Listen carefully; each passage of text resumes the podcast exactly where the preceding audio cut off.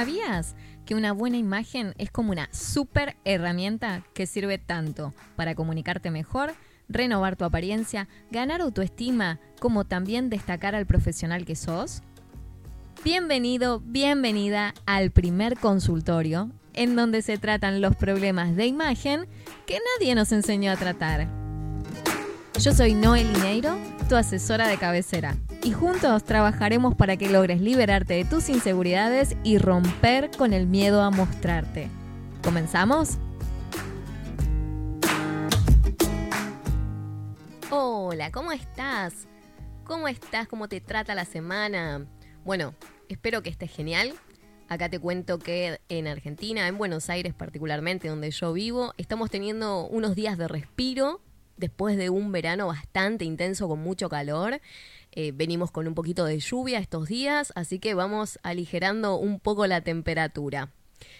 Seguramente este episodio tal vez lo escuches fuera de hoy, hoy es 19 de enero, porque esto del podcast es como un poco atemporal, ¿no? Podés escuchar los episodios en el mismo día en el que se suben o mucho tiempo después. Yo te cuento un poquito cómo está hoy, como para, si me escuchás en el futuro, bueno, te hablo un poco desde el pasado.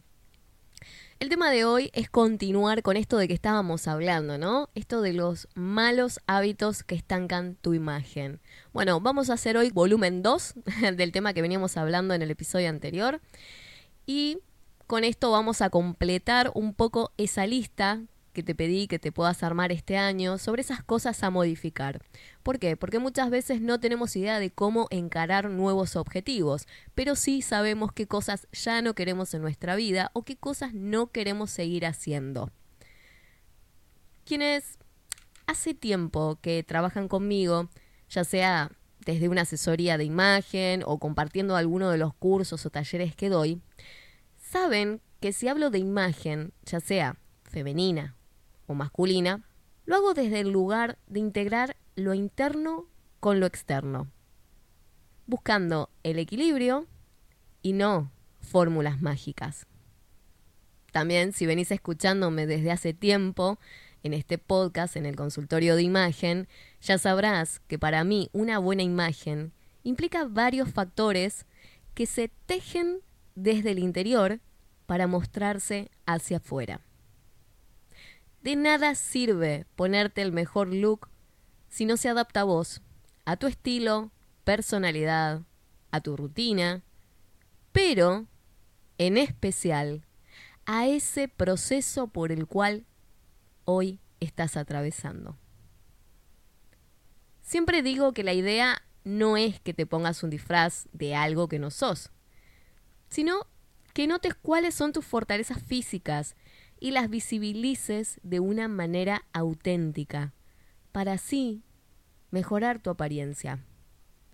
Ojo, primero para vos, ¿eh? Y luego para los demás. Cuando mejorar tu apariencia no tiene un trabajo interno que la sustente, mantenerla en el tiempo te traerá más esfuerzo, créeme, es así. Y tal vez pronto te va a hacer que abandones el camino.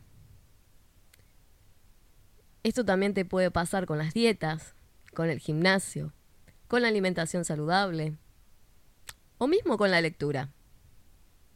Todas esas cosas que te propones y decís empiezo con pura motivación y con el paso del tiempo esa motivación la vas perdiendo. ¿Por qué la perdés? Porque el clic y el cambio lo tenés que hacer adentro. Tal como te comenté, bueno, en este episodio vamos a seguir hablando de esto de estos hábitos que estancan tu imagen. Si no escuchaste el episodio anterior, que es el número 31, en donde comenzamos con este tema, te invito a que lo hagas ahora y que luego sigas con el episodio de hoy. El primer hábito a mejorar de hoy creo que es el más difícil de llevar y de aconsejar si se quiere, ¿no? Entiendo, a ver, que esta palabra aconsejar queda grande, cuando vos del otro lado no me estás pidiendo un consejo. Pero si querés, podés tomarlo como una reflexión mía en voz alta, ¿sí?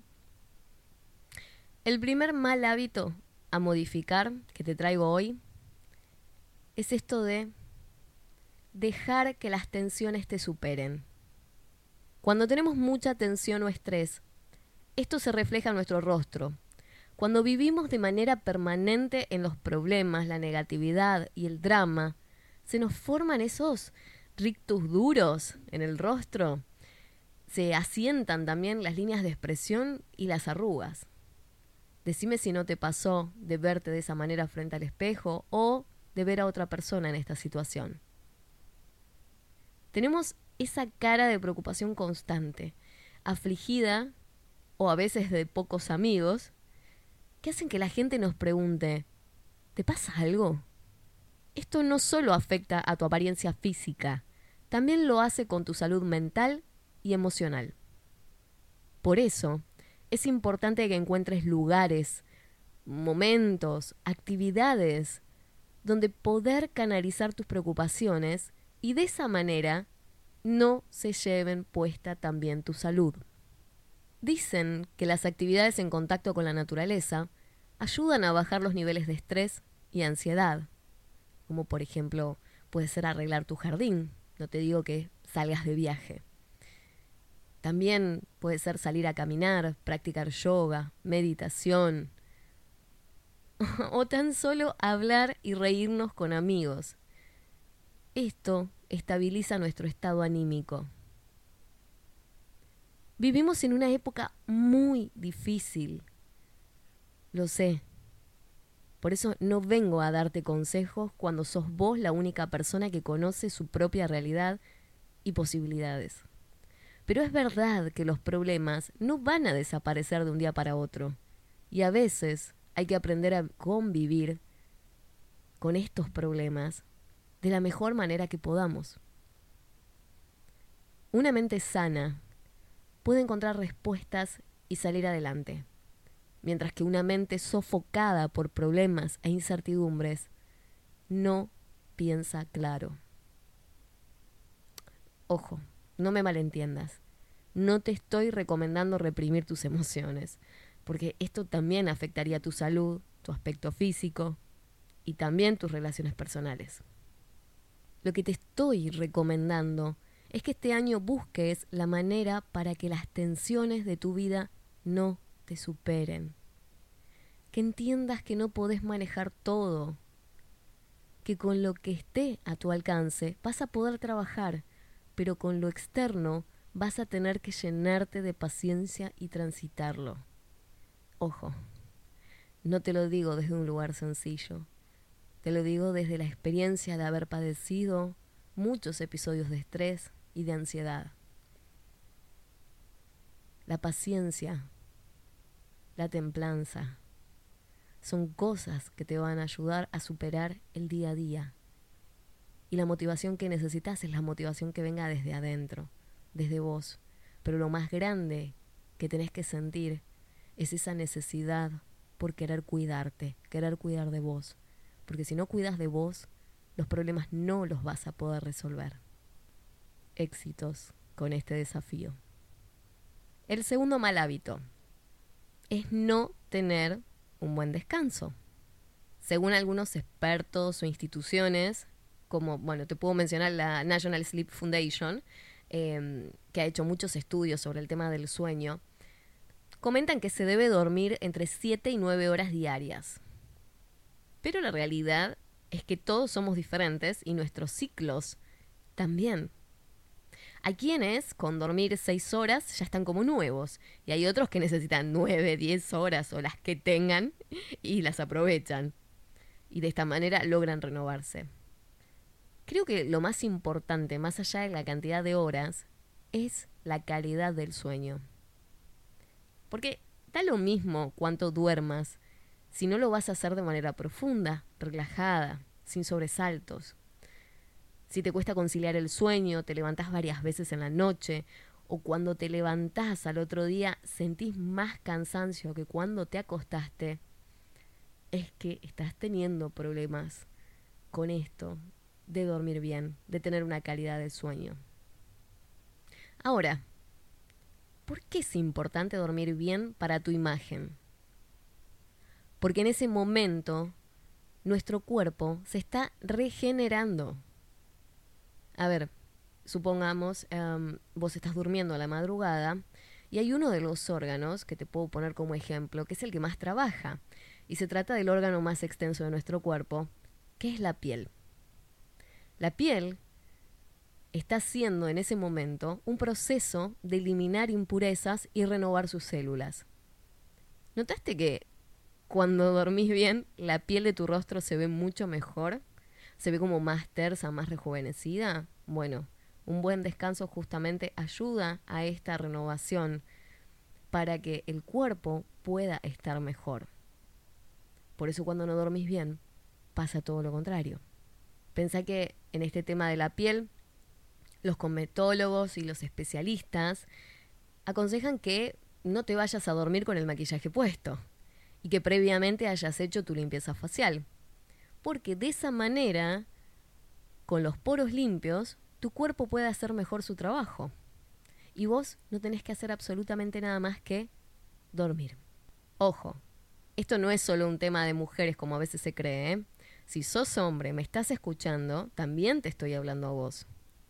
A diario estás expuesto a la contaminación, al polvo, al sudor, y también vas alojando células muertas en tu piel. Este combo genera esas imperfecciones que surgen en la piel que son tan molestas, como los puntos negros, las espinillas, esas descamaciones. Por este motivo, dedicar unos minutos diarios a la limpieza facial puede ahorrarte un sinfín de problemas futuros. Ojo, ¿eh? no te estoy hablando de algo muy exhaustivo, solamente una que te laves la cara con, con algún serum, alguna crema que te ayude a limpiar y nada más. Si querés saber más acerca de este tema, ya te adelanto que en próximos episodios lo vamos a abordar. Pero ya en el episodio anterior, en el 31, acordate que te mencioné cómo equilibrando tu dieta podés ir ayudando a tu piel sin tener que comprar miles de cremas para nutrirla y mantenerla saludable. Ojo, las cremas siempre son buenas, ¿sí?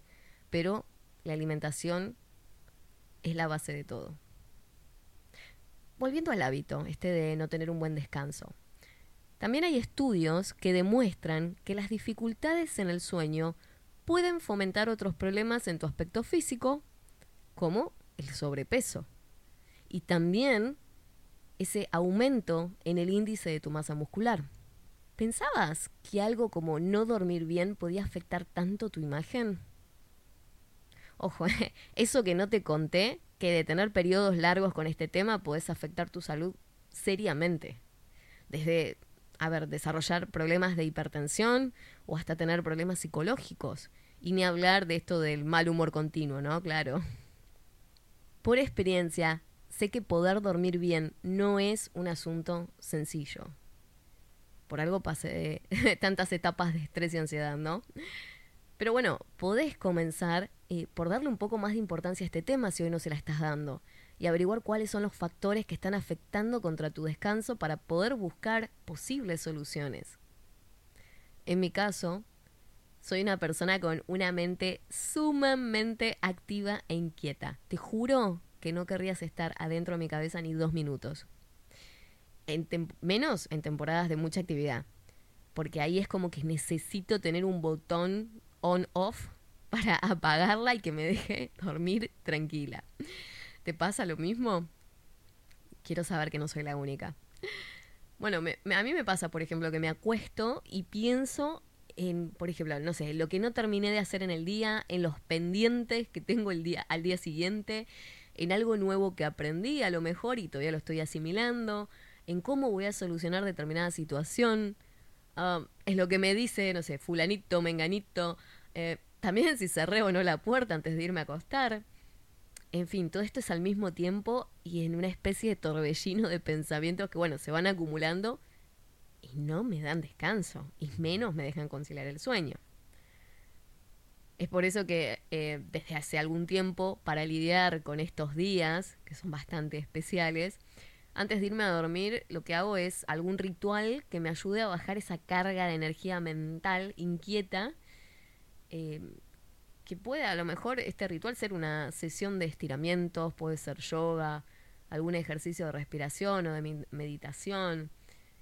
Eh, hoy en día existen muchas apps y cosas que puedes utilizar eh, de meditación o de ejercicios. Puedes tener contenido disponible en YouTube sobre este tema.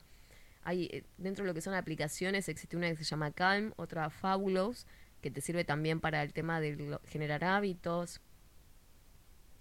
En el caso de que a lo mejor quieras hacer yoga y nunca hiciste en tu vida, te puedo recomendar un canal que yo sigo, que se llama Viridiana Yoga. Viridiana, que es el nombre de la, de la instructora, Yoga.